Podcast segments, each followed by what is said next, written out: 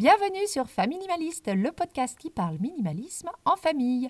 En solo ou en duo, je partage avec vous méthodes, expériences astuces et réflexions pour vivre une vie concentrée sur l'essentiel et débarrassée du superflu. Aujourd'hui, je vous parle d'un sujet délicat et qui revient très souvent lorsque les gens me contactent sur Instagram. Comment faire pour être minimaliste, pour même désencombrer sa maison lorsque l'on vit avec un accumulateur ou une accumulatrice? On dit souvent que les opposés s'attirent et c'est bien vrai. Souvent, une des personnes dans le couple a plus tendance à l'accumulation que l'autre. Nous allons essayer de comprendre les raisons qui font que quelqu'un peut s'accrocher à quelque chose. Comment faire lorsque l'on vit avec quelqu'un qui est dans le déni total du nombre d'objets qui l'entourent et dont il plus besoin, voire même qu'il le pèse et une fois que cette personne est d'accord et a pris conscience qu'il fallait faire du tri, comment faire pour l'accompagner dans sa démarche? C'est de tout cela que je vous propose de discuter aujourd'hui. Allez, c'est parti pour l'épisode du jour. Vous vivez avec quelqu'un et vous trouvez qu'il ou elle en a trop. Trop de vêtements, trop d'accessoires de sport, trop de livres, peu importe, vous souffrez de cet encombrement. Ou alors vous n'en souffrez pas au quotidien, mais vous savez qu'il va falloir vous y attaquer, peut-être parce que vous avez prévu de déménager, voire même de déménager dans plus petit. Mais malheureusement, votre conjoint n'en souffre pas du tout et peut même être dans le déni de ce qu'il y a en trop. Une des premières choses que l'on serait tenté de faire après maintes discussions, voire disputes, serait de faire du tri à la place de la personne en question, que ce soit votre conjoint, votre conjointe ou vos enfants. On peut se dire que de toute façon, ils ne se rendront pas compte, donc autant le faire. En plus, ça ira plus vite, ça évitera les disputes, et comme ça, tout le monde est content. Sauf qu'à moins d'avoir une expérience d'agent secret et de savoir très bien couvrir toutes ces traces, vous allez forcément vous faire prendre. Surtout si on parle de beaucoup de choses à trier. Il va falloir sortir tous ces objets-là. Et ça, forcément, ça ne va pas passer inaperçu. Et ça va poser plusieurs problèmes. Le problème, c'est le problème de la confiance. Si votre moitié voit que dès qu'il ou elle a le dos tourné, vous fouillez dans ses affaires, ça risque de mal se passer. Et c'est pareil pour les enfants, même tout petits. En règle générale, avant l'âge de 2 ans, on peut s'en sortir, on peut réussir à faire le tri sur ses enfants, c'est même recommandé, ça va beaucoup plus vite. Mais à partir de l'âge de 2 ans, il vaut mieux le faire avec eux. Et cela pour d'autres raisons que simplement la confiance. C'est qu'on ne sait pas toujours ce dont les gens ont besoin, on ne sait pas toujours à quoi ils tiennent vraiment. Lorsque l'on a fait notre grand désencombrement il y a quelques années avec les enfants, j'ai été très étonnée de voir quels objets et quels jouets ils voulaient garder et de quels objets ou jouets ils voulaient bien se séparer. Si mon mari et moi avions dû faire le tri dans la chambre des enfants sans eux, on se serait vraiment trompé, pas sur toute la ligne, mais sur une grosse partie de la ligne, et là ça aurait vraiment posé problème. Ce n'est pas parce qu'on ne voit pas un enfant jouer avec un jouet qu'il ne joue pas avec, et ce n'est pas parce qu'on le voit jouer tout le temps avec le même jouet qu'il y tient forcément. Ils peuvent tout simplement plus jouer avec certaines choses parce qu'elles sont plus accessibles. En ce qui concerne la personne avec laquelle on vit, notre essentiel et leur essentiel n'est pas forcément la même chose. Donc ce n'est pas à nous de prendre cette décision-là. Si on veut alléger la maison, on commence par ses propres affaires et ensuite les autres pourront peut-être s'y mettre. Si vous voyez que votre conjoint ou votre conjointe a beaucoup trop d'objets à votre goût, la première question à se poser, c'est est-ce que cela vous affecte réellement? Et si oui, en quoi? Si cela ne vous affecte pas dans votre vie de tous les jours et que la personne n'a pas envie de se débarrasser de quoi que ce soit, alors restez-en là où vous en êtes. Ça ne sert à rien de créer des disputes alors que tout le monde est très heureux au final comme il est. Le problème, c'est quand la situation commence à vous peser vous. Mettons que la garde-robe de votre conjoint déborde. Si cette personne s'occupe de son linge, s'occupe de le laver, de le plier et de le ranger, si cela n'empiète pas sur le rangement de vos propres vêtements ou d'autres objets en particulier, alors pourquoi forcer une discussion et lui demander de se débarrasser de t-shirts juste parce que vous trouvez qu'il en a trop? L'argument ne tiendra pas debout. Donc, comme je vous l'ai dit, le problème est si vous souffrez de la situation, si cette accumulation d'objets par la personne qui vit avec vous a un impact direct sur votre santé physique, émotionnelle ou tout simplement sur votre logistique à vous et sur votre emploi du temps. Donc la première étape, si c'est votre cas, est de lui faire prendre conscience de la situation et d'expliquer en quoi cela vous affecte. Le but n'est pas de montrer du doigt, mais d'expliquer en quoi cela vous affecte. Par exemple, dans le cas des t-shirts, peut-être que le fait d'avoir 30 t-shirts prend de la place qui pourrait être utilisée pour autre chose et libérer de l'espace ailleurs, dans une pièce de vie commune, par exemple. Peut-être que votre propre espace penderie est restreint car il prend toute la place. Ou peut-être qu'il met tous ses t-shirts mais qu'il ne fait pas les lessives et qu'au final c'est vous qui croulez sous les lessives car il en change tous les et le linge sale créé fait que vous avez toujours du retard. En parlant de l'impact que cet encombrement a sur vous, vous pourrez trouver une solution. Et le désencombrement ou le minimalisme seront peut-être une de ces solutions, ou bien peut-être que non. Dans l'exemple du problème des t-shirts qui créent trop de lessive, la solution est peut-être que la personne agisse en adulte et s'occupe de son propre linge s'il souhaite en avoir autant. Et si c'est votre enfant qui a trop de jouets, le problème est peut-être dû au fait que ce soit vous qui rangiez tout cela car cela traîne dans le salon. La solution est donc peut-être de construire les jouets ailleurs ou de faire en sorte qu'il y ait une routine de rangement par votre enfant le soir. Alors moi je prêche pour ma paroisse, je sais que la solution à ces problèmes c'est le minimalisme sur le long terme, mais ce n'est pas forcément la solution la plus évidente ou alors la première à essayer. Bref, quoi qu'il en soit, présentez votre problème, en quoi cet encombrement vous affecte? Si on parle de votre conjoint, on espère que la personne sera à votre écoute. Une fois que vous aurez eu cette discussion, il pourra se passer une des choses suivantes.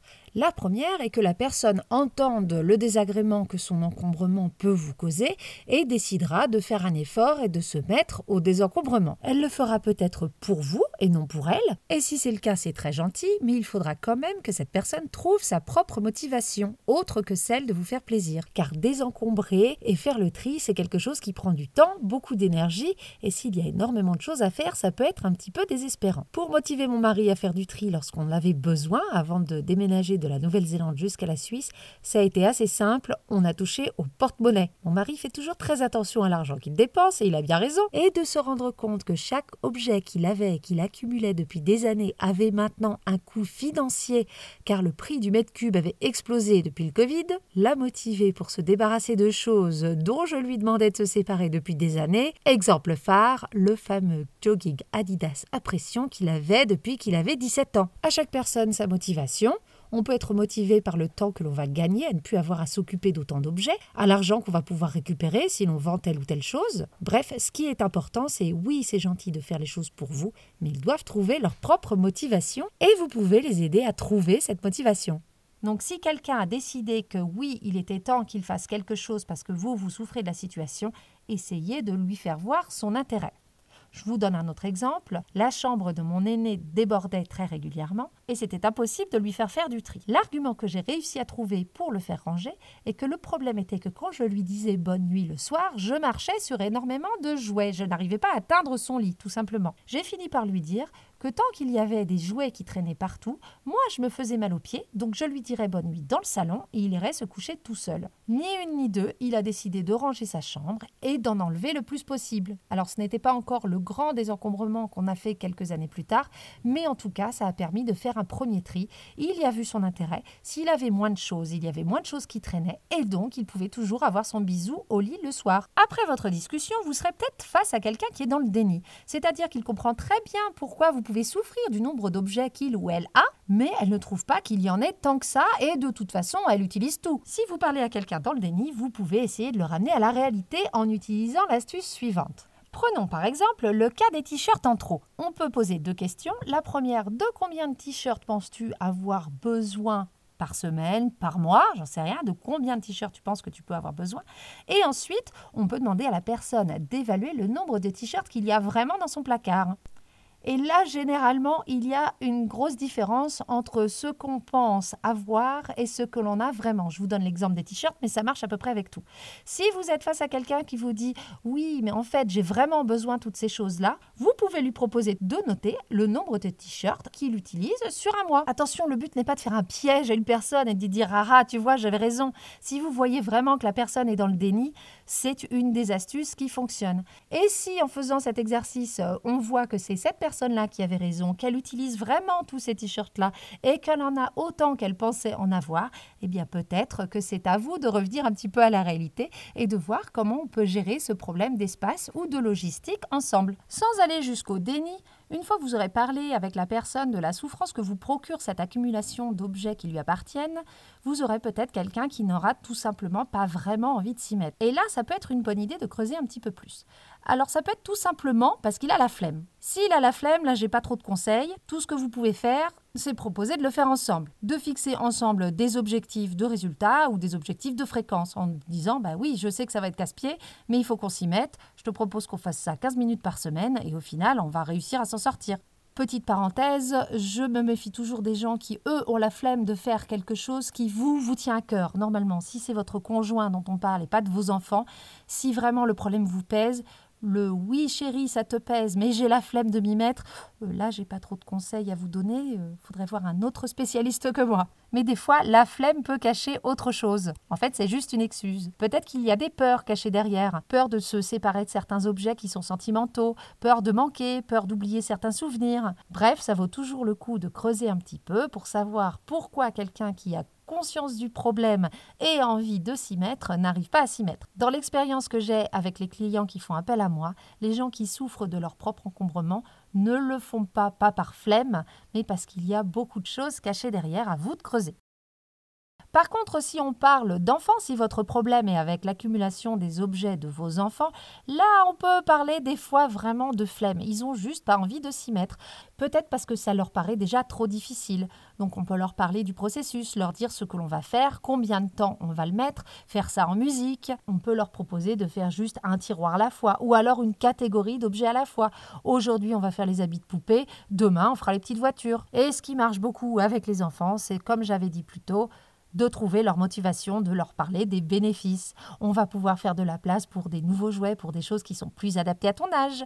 Tu mettras moins de temps à le ranger, ce sera plus facile pour faire le ménage. Moins on passe de temps à ranger, plus on pourra passer de temps à jouer avec toi. On arrive à la fin de cet épisode et je pense que vous l'avez peut-être senti, c'est un épisode qui me tenait beaucoup à cœur. Lorsqu'on décide de se mettre en couple et de fonder une famille, on décide aussi de partager un espace de vie commun. Et il est important que tout le monde s'y retrouve dans cet espace de vie et que tout le monde s'y sente bien.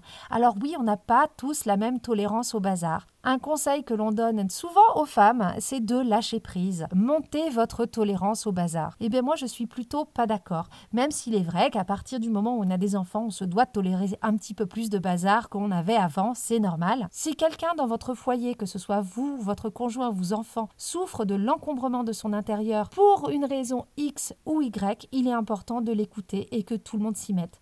Certaines personnes ne peuvent pas se poser chez elles tant que les choses ne sont pas rangées. Et malheureusement, s'il y a trop de choses autour de nous, le temps que prend notre maison à ranger, c'est du temps que l'on nous vole ailleurs. C'est du temps en moins à s'occuper de nous, à s'occuper les uns des autres et à s'occuper de nos enfants. Donc si vous faites partie des personnes qui souffrent de l'encombrement de votre conjoint, il est important qu'il vous écoute réellement. Et si vous faites partie des gens qui sont plutôt accumulateurs et que votre conjoint conjointe vous demande en permanence de diminuer le nombre d'objets qu'il y a chez vous, au lieu de s'énerver de prendre ça comme une attaque personnelle, asseyez-vous avec elle et essayez de voir pourquoi c'est si important pour elle d'avoir moins autour d'elle. Souvent, la personne qui souffre de l'encombrement de la maison, c'est la personne qui s'en occupe le plus. Si vous participez à l'encombrement d'une maison, mais que vous ne participez pas à son entretien et à sa maintenance journalière, il est de votre devoir de rendre la vie la plus facile possible à la personne qui s'en occupe et, entre parenthèses, de peut-être aussi vous y mettre. Vous avez le droit de faire écouter cette partie-là à votre conjoint, mais surtout à vos enfants. Car oui, là je parle beaucoup de conjoints, mais c'est la même chose pour les enfants. Ce ne sont pas aux parents de s'occuper de tout tout le temps. On est une famille, on est là pour s'occuper les uns des autres et s'occuper de notre environnement en fait partie. Et moins on a de choses autour de nous, moins on en a à s'en occuper. Une vie minimaliste, c'est une vie concentrée sur l'essentiel et débarrassée du superflu. Cet épisode est désormais fini, j'espère qu'il vous aura plu. En tout cas, j'ai eu beaucoup de plaisir à le faire, à le préparer. Si vous souhaitez aller un petit peu plus loin sur les thèmes du minimalisme ou du partage des tâches, comme je viens de l'évoquer à l'instant, je vous invite à suivre mon blog ou bien mon compte Instagram. Je vous rappelle également que le podcast Minimaliste a sa page Instagram depuis quelques jours maintenant et elle aimerait beaucoup avoir plus d'amis. Je vous dis à très bientôt. Je vous souhaite de bonnes discussions avec vos proches et n'oubliez pas, vivre avec moi, c'est vivre avec mieux.